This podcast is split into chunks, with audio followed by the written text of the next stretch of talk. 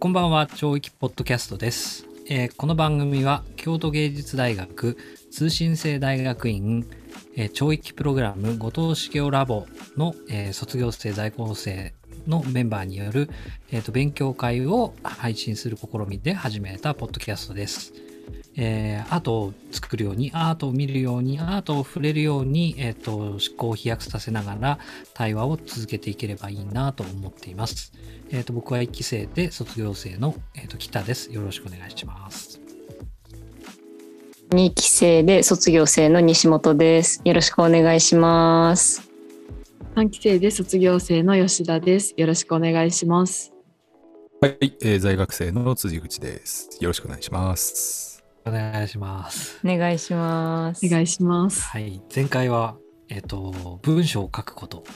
なんかね、あれも結構ね、不思議なもんで、中編のアクセス数がすごいんですよ。へえ。なんえーかそうでした、声はしないんですけどいつも前編がすごい多くて、で中編がえっとね4割減ぐらいになるんですよね大体おへえ。で中編と後編は大体同じぐらいみたいなアクセス数が結構多いんですけどなんかね前編が前編はそこそこすごい多いってわけじゃなかったんですけど、うん。前編ボーンと普通に来たなと思ったら中編がぐおーっと同じぐらい なんか 前編聞いてくれた人はみんな中編聞いてくれたのかなみたいなへあんまり減らないえーすごい減らなか。ったような感じなんですよね。やったやった。ー。だったんですか、皆さん。論文のこととか結構話しててね面白かったのかなとかって思って、ああ、そう。そうなんですよ。僕も昨日無事に博士課程の3年目の起用論文っていう中に入れる一節とかにする論文を昨日とにかく書き上げましてですね、無事文章を書くことの大変さをしみじみ感じている。本当に大変だったっていう、ね、感じなんですけど。本当ですうんでもそうだから収録してから書いて、えーと先生に一回見せてやり直し食らって、はい。でそこから何回か聞いてるんですよ多分。こうん。のその時の収録を。うん。はい。だからあ浮かれちゃってるけどこの後ね やり直し。やり直しさせられてるとか思ってたりとかあとなんか他の人が言ってた話とかがちょっとヒントになったりとか、ああ、よくそうそうだからやっぱりその書いてからがとかっていう思考のつなげ方の部分とかのとことかあとあれ興味が書けないことの2つの理由みたいなこととかが、んなんかうんそこだ多分ちょっとあのかけかかけ違えちゃってたとことかって思いながら書きました。お疲れ様でした。僕も前回聞いて、はいなんか元気出ましたね。あですよね。なんか自分で聞いて、自分で元気出て、なんだこの効果はと思って。うん、なんかすごいポジティブな回でしたよね。そうでした、そうでした。ううんん、よかったです。みんな楽しそうだったし、うんすごい。うん私も聞きながらすごい電車であのニヤニヤしちゃってたんですよ。もうマスクの下ニヤニヤしてた。あまりにも楽しそうにみんな喋るもんだから。そうですよね。うん結構楽しそうに喋ってて。うん。あ、あとね、そうだ、もう一個ニュースがあるんでしたっけ？お？なんか、視聴者層がガラッと変わったんですよ。ああなんか、どのタイミングでちょっと変わったかわかんない。久々にそのうん。アクセスのやつ出るんですけど、それ見てたら、うん。えっと、前は7割、3割、73? ん違う。うん。えっと、ん721で、7男性、うん。2女性、1不明みたいなはい感じだったんですけど、今、6割女性、お。3割男性、1割不明みたいな。あと、20代、30代のはい。アクス、あの、年齢層で言うと20代、30代の人たちがガーンと増えて、今一番多いです。全体の40%ぐらい。すげえ。うん、全体っていうのは前回以外でもってことですあかじゃないですとここまでトータルで全全再生数の中からのですね、はい。うん全期そうなんですね。だから急に急にだからずっと気にして見てたのが最初の多分3回4回シリーズぐらいまで見てたんですけど、だから567とか8この間終わったところまでで、はいはいなんかガラッと視聴者層が変わっていると思って、うん、という感じなんですよ。なるほど。まあまあでもあの意識あんまり意識せずに。いつも通り。何を意識するんですか？なんかちょっとこう若々しく喋んないとまずいかなとか。とかって思ったんですけど、なんか多分うん、なんか、何なんですかね。内容のことなのかな。内容でか、まあ、もしかすると、まあ、そんなにすごく積極的に広報してるわけじゃないですけど、ううんんまあ、少し SNS で流してたりする情報が、そういう人たちにうん、まあ、そういう人たちの層に届くようになってきてるのかなっていう気はちょっとしますけどね。そうかもしれないですね、うんもしかしたら。うんそうかもしれない。うんそうなんです。という感じでした。はい。なんか、いや、ポジティブですよね。吉田さんも博士課程で論文書かなきゃですしね。はい、もうちょっとね、今いろいろ悩んでるので、まあでもあれの後に結構気持ちが楽になったので、うーん。本当に喋ってるが、これから頑張ってきます。お。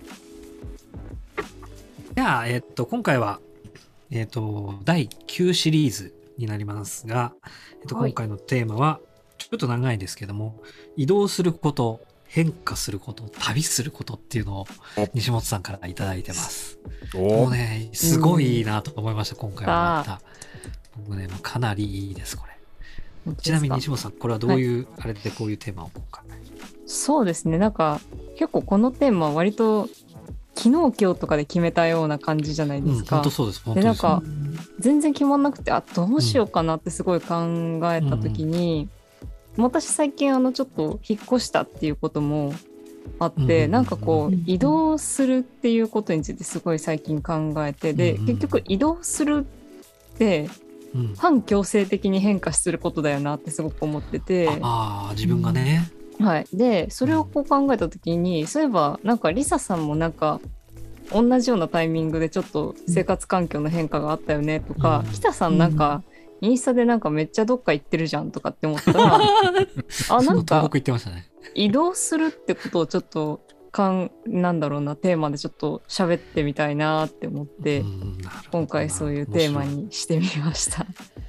い。いや面白いですね。そっかそっか。だから移動するっていうのは場所が変わるだけじゃなくて、うん。えっと自分自身もそれによって影響されてはい、変化するっていうところを踏まえてってことなんですね。そう。いや面白いテーマをまたもうねこれタイもう最高タイムリーですね、えーとってももうねこのことについて本当に話したくて話したくてしょうがなかったです。本当ですか？なんか。いや本当本当です本当です。だからもうね僕俺今日喋り始めたら本当にあの30分3本分喋れるぐらいやばい。全中高ってかこのテーマで話せるぐらいこんなことばっかだったのこの4月からずっと。っへえ。へえてって思っててずっとうんね、うんそうもうね本当は一番それが書きたいっうん、なるほど。て思っちゃったぐらいうんなんだけどそれ俺喋り始めるとそうなっちゃうから、えっと、もうんううんちょっと僕みんなからの話をまず吸い上げてからにしようと思います。わかりました。はい。ちなみにこう移動まあどこでもいいですよね。移動することうん変化すること、はいはい。旅すること。これえっと近い部分もあるし、うん。違う部分もあるじゃないですか3つ。うんうん。あって、はい。なんかその辺もあのどこの部分に触れてってもいいと思うんですけども、えっと誰からいこうかなじゃあ。じゃあやっぱりテーマは出してくれたし西本さんからいこうかな。なんかこう最近でこうなんかこの自分のテーマ挙げたテーマでなんか考えることとかあるんですか？難しいな。急に来た、まさかの。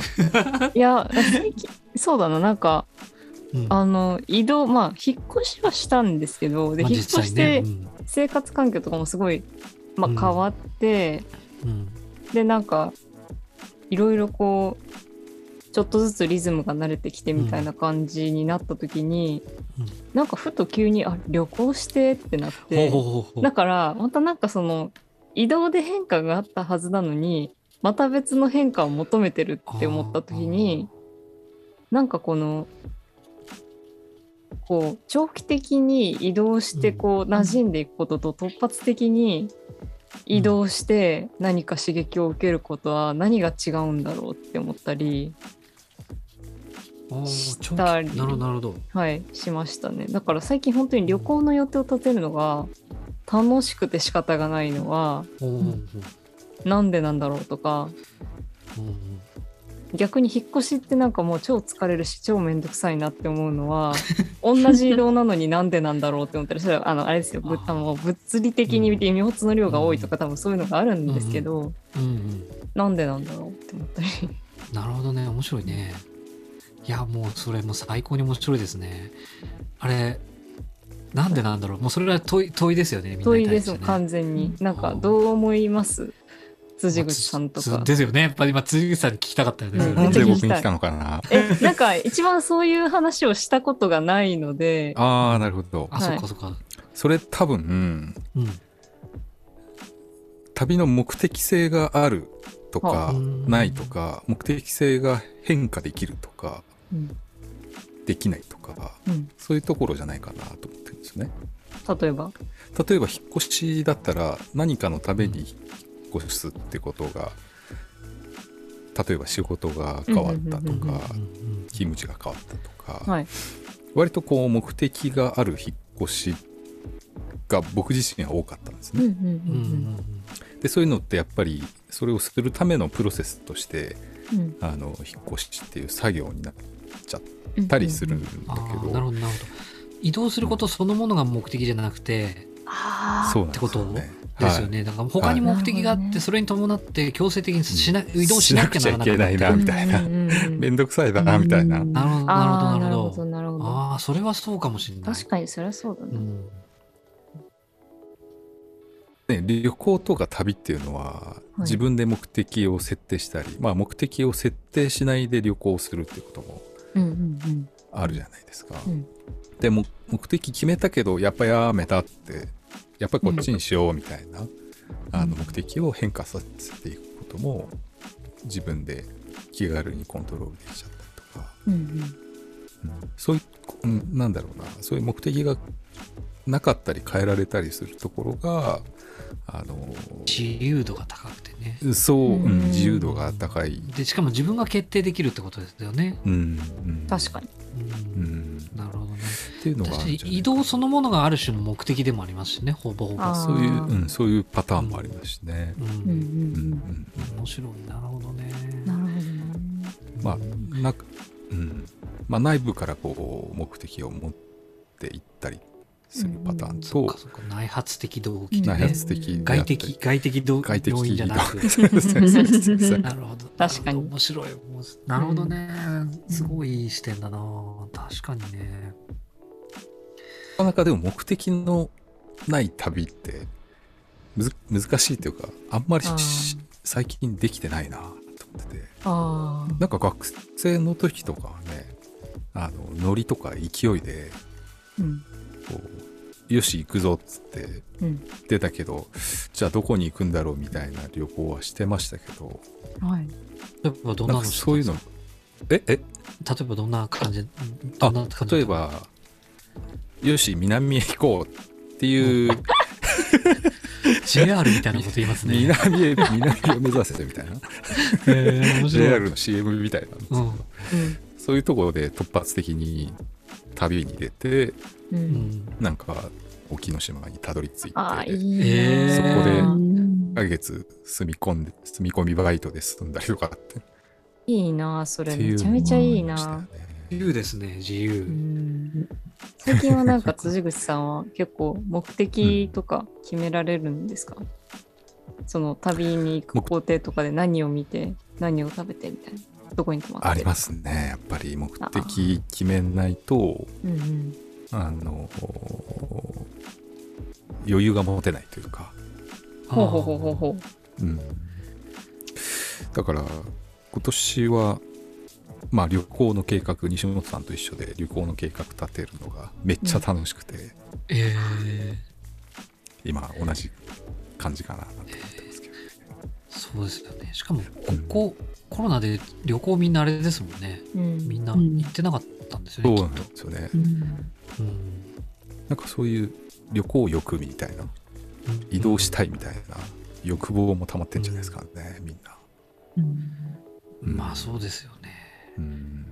えー吉田さんどうです？どうどうですか？あ。旅行旅行とか好きですか、いや旅行はすごく好きで、うん。コロナの前とかは結構、ねなんか海外とかも行行ってたんですけどでも私多分美術館に行くために旅をしてるので、うん。あんまり目的のない旅とかしないなってすごうんい辻口さんのお話聞いてて思って、やっぱりそうですね。私引っ越しも私今度来月引っ越すんですけどえうんうん。それもやっぱりまあ、かあのプライベートな事情がありきでの引っ越しでそうせざるを得ないからっていうのがあるんでやっぱり、なかなかちょっと辻口さんの話を聞いて目的のない旅をしたく なってきました。ね、完全に目的がないってあんまりないかもしれないな。いやいや、うんなかなかできない。なかなか難しい。うんうん。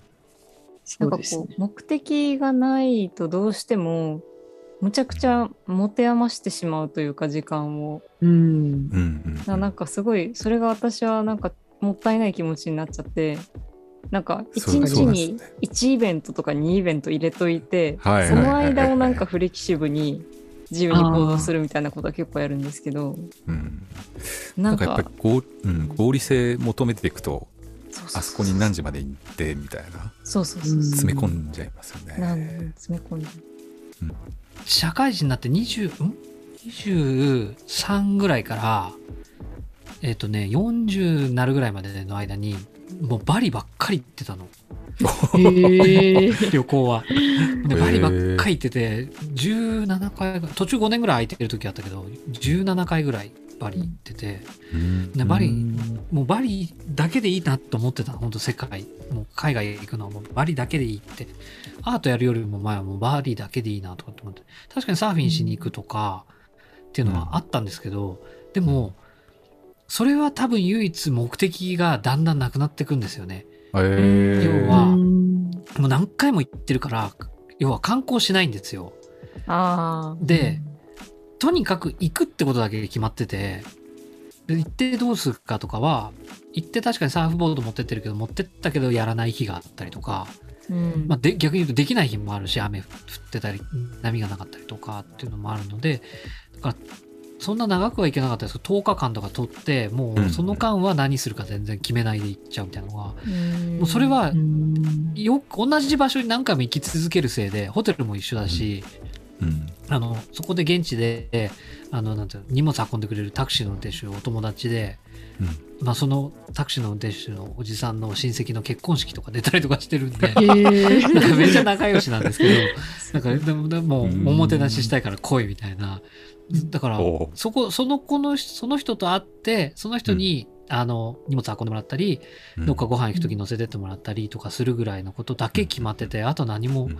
決まらずに行くっていうのを続けてたせいで、それはもう行くことそのものが目的になってたから、うん。かそこで何かがあってってことじゃなくなってったのは唯一の旅行かもしれないですね。いいですね。それは幸せでしたね。うん。うんうんで、慣れてくるし、慣れてくるからもう、向こうの日常もこちゃんとした日常になっていってるというか、それはなんか、うん、なんかすごい、他の旅行行ってなんか変な緊張してたりとか、なんかこう、初めてのところでなんか、なんかしないで帰ると損、なんかこう、損しちゃってるとか、時間もったいないとかっていうことも考えない。どうせまた来るから大丈夫って、いつも思って帰ってたというか、もうなんなら忘れ物してっても平気なぐらいのつもりで言ってましたからね。僕は本当に来て、しゅしゅ仕事を辞めて、こう次の就職決まる間とかにもうもう我慢してたから行こうとかって思った時とかは、6月の頭に行って、6月の後半にもう一回行ったりとかっていうような、えー、すごい。なんか2週間行って、あの帰りの飛行機も取っちゃってたから、もう帰ってきちゃって、うん、で、ああ、もう、もうやり残してきたと思って、で、また1週間ぐらい空けて、もう、あの、飛行機が取れたから、つまた2週間行ったりとかっていうのをしてたりとか、したぐらい、なんか一時バリばっかり行ってたんですよね。うん。あれは目的がなくて、すごい、他の旅行とは本当に違かったなって気はするな。やっぱ今はどうしても、吉田さん言ってたみたいに、ロンドン行くならデートもだ行かなきゃだし、うんみたいな。っていうのがやっぱ気持ちがやっぱそうならないといけなくなっちゃってるからうんっていうのはありますね。そっか面白いですね。そう移動なんかねなんでこんなにこその移動の話したかったかって「ラディカント」って本を読んだんですよ。これあの笑っちゃったけどそうラディカントの中にこういう話が出てくるんですよね。その、はいはい。要は旅人の視点っていうのかな？なんかうん。それは、えっと、ラディカントってそのアイデンティティの話をしてるんですけど根っこの話をしないっていうラディカルではない。要するに根源的な話ではなくて、えっと、要するに根っこなし。いちごみたいな根っこ。まあポストメディ、えっと、ポストリゾームなんだと思うんですけど要するに、えっと、行った先々でそこで、えっと、いろんなものを受け取ろうとして根を這わせましょうみたいな。要するに木みたいにズボッと根っこをがここにその土地に根付いた根っこみたいなものがある。要するに私は日本人ですとかはい。私は何々人ですとかみたいなそういう感じではなくて旅人みたいにいろんなとこ行ってノマド的みたいなこと言ってたんですけど行った先々でそあ、の、はい。そう行った先々でそのえっ、といちごみたいに根を這わせてそこで価値を生み出しましょうというかみたいなことを言ってるんですよね。で本当にイチゴみたいって文章で言ってました？うん、言ってた。多分いちごだったかわかんいちないけど。ごいちご栽培をしてる人間がちょっと、ごめんなさいあのそれはいちごはちょっと選び違えてんじゃねって思ってしまったからちょっとっかかったんですけどあのごめんなさいね。あのいちごってそれ確かにあのいちごのその繁殖ってうんうん、一個この苗があったら、うん。あのランナーって言ってビューンって這わしてって、うんうん。またそこで根っこを作ってくってあるんですけどうん。多分それだと思う。そそれのことだと思う。そうそれってでも私が思うにそこの中心の幹があるからこそそのランナーができるっていう考え方がなんで途中で切れちゃうとそう切れちゃうと死んでしま伸びないの？え、伸びランナーで行った先で根が張ったらそこからはいけんでしょ？そこからはいけるけどあ多分だからそういうことだと思う。ああなるほどね。そういうことそういうこと。うん。結局行った先でまたそこで根になるから、だからそ,、うん。それが旅人なんだって言ってるああだからえでも旅人だけど要するに中心があるってこと？旅人だけど行って、要するに戻ってくるってこと？そうそう戻ってくるっていうよりはあ戻ってくるっていうかそこにずっと根付いちゃうわけじゃないってことを言ってるんだよね。あどんどんランナーが伸びていく。そうそうそうそう。行った先行った先で、ーはいはいはい。えっと価値も作るしそこで根も張るしって言って、ただ、うん。えっと旅人だから分かる。要するに外部の人間だから分かる。要するにそこでの価値観とかが混ざり合って、そこにも残すものもあるし、うん。行った行った側にも得るものがあってまた次へ行くっていうような感じのことを書いてるんだよね。それ種じゃない理由は何なんだろうなまあいいや種じゃない 種じゃない種じゃない理由はさ断絶してないってことじゃない？繋がってないとダメなんじゃない？やっぱり。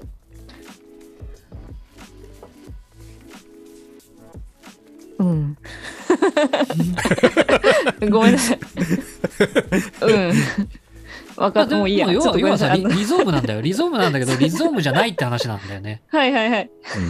リゾームだと違うっていう話で リゾームとして書かれちゃうと、うんうんあの言ってることは違うんだけどって言い方でうんうんイチゴみたいな話って書いてあった。なるほど。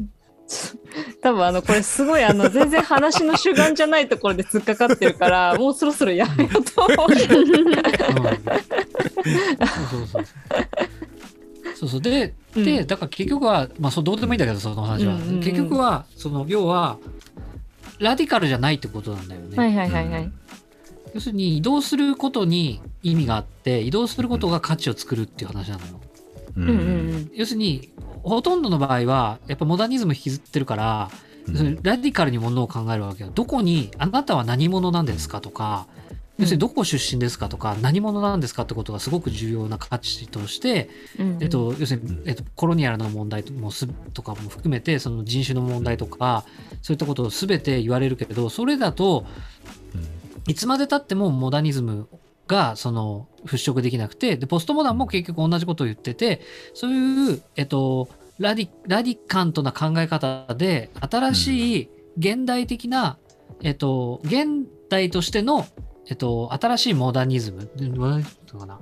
き現代性っていうのかなを作ろうっていう発想をしてるのね、うんうん要するに、えっと、アイデンティティの問題とかを根っこありきの話でどこに根を張ってんですかみたいな土地に根付いたみたいな考え方でやるのはもう予想と。うん。要するに世界中でどれだけの人間が年間で旅行してたり移住してたりとかするのかってことを考えてたら、ある場所の特定した土地に根付いた価値観を人に押し付けることそのものにあんまり意味がないだろうって言ってるんだよねなるほどね。うんそうそうそう。だからそれが、これがなんかね、多分2000 2000年前後ぐらいのなんか展覧会のテーマかなんかになってたやつをから抜粋した本らしいんだよ。はいはいはい。2000年ぐらいに要はグローバルグローバル化した世界でさやっぱ当然人が移動するからうんうんう。うんんなんかその何人ですかとかっていうことだけが価値観全てを決めるみたいなことにそれほどの意味がないんじゃないかってことなんだよね。なんかそういうオルタナティブな考え。まあで似たようなことをポストモダンも言ってるからおなんか結局は本当はポストモダンとどこが違うんだろうっていうのが読んでも読んでもあんまりちょっとよくわからないっちゃわからないんだけど、うんうんオルターモダンみたいな言い方するんだけどうん新たな近代性みたいなことを言い言い方するわけ。ポストじゃゃダメだっていうのよ。要するにうんポストっていうと結局は前を、うん前の状態を否定してるだけの話だから。まあそそこに軸足を置きながら内部から否定してるだけだから新しいモダニティを作らなきゃいけないと。いう時には、ポストモダンも結局はモダンと一緒で、うん。それすらも一緒にやっつけるような考え方としてどうしたらいいのかっていうと、結局は根っこの話をするのはやめようって話なんだよね。なるほどなるほどなるほど。そう。で、それは、だからアイデンティティみたいなことではもはやないじゃんっていう話で、だから移動とか、移動してる人が価値を作るし、移動してる人が意味も作るし、みたいなこととかを言ってる感じの話だったんだよね。うんうんうんでそうすると、なんかこれって何だったのかと思ったら、ティルマンスとかも多分作品作りとかそういうことなのかなとかって。うんいるや。でもな、そうやって今言ったけど、うんこれ触れていいかどうかちょっとわからんけど、まあそうだな、うんきっとって思ったんですよね。うんほうほうほうなんか、うん、なんまあねか行った先で、世界で行った先で、そうですよね。写真撮って会やったりとか展覧会やってっていうねまあちょうどそのそうとかあと2000年うん前後のそのグローバリゼーションっ。て言われた時の話ですよね。に、そうう、ん動き始めて、で、うんで、デジカメ使い始めたのがそのぐらいとかですよね、なんか。そうですね。多分現地で行って、現地でい売ってる一番安いデジカメとかを買って、はい。現地取って、で、それをその土地に残してまた次行くみたいなうん。うん。形で、そこで価値を全部作って、そこにお残して次へ行くみたいな形で、旅とうん。作品作りがずっとくっついてるんですよね、多分あの人。なるほどなるほど。う。ん。うん。みたいな考え方なのかなとかって思ったりとか、うん。うん。であとうん。そういう考え方してるから展覧会とかが多分ああいう壁に貼るようになってってるんですよね。はいうん。はいはい。で要はそれは、えっと、よは自分がそういう体験でどあっちに行ったりこっち行ったりしながらどこかからどこかに行く間に価値を生み出してるっていうこととかってうん。多分なんだろう。すごいすっごい話が飛躍してるかもしれないけどあの人ジャクスタポジションとかっつって要は全部星空とか星座がうん。そそ星にあったとすると遠い星も近い星も全部ある同一平面にうん。なるじゃないですか、結局は。どんなに遠くてはい。も全部が遠いから、うん。要するに全部がすその夜空っていう平面にベタッと貼られるじゃないですか。そうすると全ての価値は10日でジャクサポジションって平地で置かれてるっていうのが基基本コンセプトになるんですよ。でそれをつないでいくとうん。星座になって意味が生まれるみたいなところがあって、うん。そういう意味で、はい。どんなにすごい有名なモデルさんの写真も現地で見つけたえっとなんかこう外で裸になりながらあの、うん。なんか麻雀みたいにやってる人も同じよう同じもんだよって言ってそう一緒にね。そう、はい。平地するんですよ。はい。でそれを見せたくてそれを見せたくてああやって展示するんじゃないかっていう言われてるんですよね。うん。でそれがデスクトップに置かれてるみたいなって言ってて、うん。要するに一つの画面で一つのもの写真を見ながら価値を作るっていうのがずっと映画よ映画が出てきてからずっとだんだん刷り込まれてきてるの人間って。うん要するにて今今だったら目の前に見たら4人画面見てるじゃないですか。はいはい。でもこうやって 4つの画面で物を見るみたいなマルチスクリーンみたいな考え方ってもともとはあったはずなのにどんどん一つの画面で何とかしようっていうふうにテクノロジーに汚染されてたんですよ映画以降。それはあれですか？あの一つの物事をストーリーテリング的に地続きに考えるってこと？そういうことそういうこと映画のナラティブは直線的なの。うん。だけど本当は絵画とかの時には一つの画面の中にいっぱいいろんなものを入れてある部分とある部分は時間でつながってなかったりとかしたのよ。確かに、でそれを読み解くことのそんな感じですもんね。そう。絵画的ナラティブみたいな方は機械的じゃないのよ本当は。確かにだから本当はそうですね。うんうん。そう直線的に移動するってことの価値の限界が本当あったわけよ。それって押し付けてくるわけじゃない、うん。うん。前から後ろに行ってうん順番で、だけど本当はあっちに飛んだりこっちに飛んだりみたいなことでうんうん。こう見てる側がこう価値も意味も作ってくるはずだったの。その要するうんうんうんうん。にあっち行ったりこっち行ったり根っこ張りながら。っていう風なマルチ画面でものを考えてたはずなのに、うん。そういうことを映画とかが発達することによってしなくなってきてるんだよね。確かにでも本当に映画ならではの。そう。でそれそう、うん。でそれをがだんだんデータベース化されてってるそのデスクトップでなんかいろいろやったりとかするときには割とそういうデータベースの中に散らばってたやつをみんないいっぱい広げながら見やるわけじゃないですか。うん。自分で、えっと、写真加工しながら他の写真と参考にしたいからブラウザー開いて、うん。でこっちではこっちの写真がいいかなこっちの写真がいいかなって広げてみたりとかで、うん。ついでに YouTube も見てたりみたいなうん。うんとかって言ってはいはいはい。画面いっぱいの情報を一気に取り込んでそこで意味作ったりとかするようになってるんですよね、うんうんうんだから実はまたそのマルチ画面でものを考えるみたいなことが返ってきてるんですよ。うん。すごい。そう。だから映画的ナラティブじゃないとこから脱線してきてるみたいなところが結構あるらしく。うん。だからそういうのでなんかそういうあの要するにティルマンスみたいなアーティストってそれは出てくるよねっていうところもあるし、うん。うん。で旅するとかっていう感覚が多分そういうなんていうのかなめあのものの考え方に合ってるんだと思うんだよねきっと。うん。だからそのうん2000年代ぐらいのもの要するにコンピューターが出てきてデスクトップにいろいろ並べるようになるのってうん。Windows95 が出てきてからだからうん2000年代なんでやっぱり。なるほど。うんうんうん。要は95年以降だから。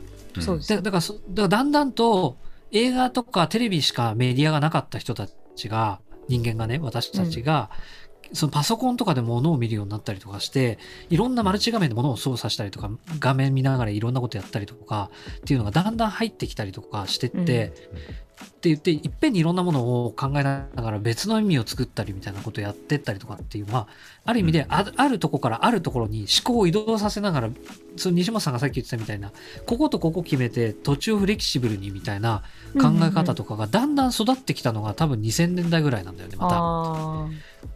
あで物の思考の仕方がだんだん元に戻ってきたというか考えがストーリーがまっすぐ進まなくなってきてるように多分変わってきたんじゃないかっていうことをレフマノビッチとかが書いてるのニューメディアの上ででそのさっきのラディカントとレフマノビッチは多分2000年前後のちょうど同じぐらいの時期に同じようなことを別のアプローチで考えてる。ラディカントはうんニコラ・ブルーはすごい文学的というかみたいな考え方ですごいそのキュレーターだからさそのどう編集するかみたいなところをその何かから何かに移動するっていうところで固定しないその多分千葉雅也さんが言うところの仮固定みたいな考え方とかでやってるけど、レフマノビッチはテクノロジーの方面が人間にそういうふうに影響して、そういう移動みたいなこと、どっかからどっかに移動するみたいな考え方とかが、多分ゲームとかデータベースとか、そういったところの考えを引っ張ってきて、テクノロジーもそういうふうに人間を変えてってるみたいなことを書いてるんだよね。うんうんうん。はだからなんかこの移動とかっていうのは人を変化させるし、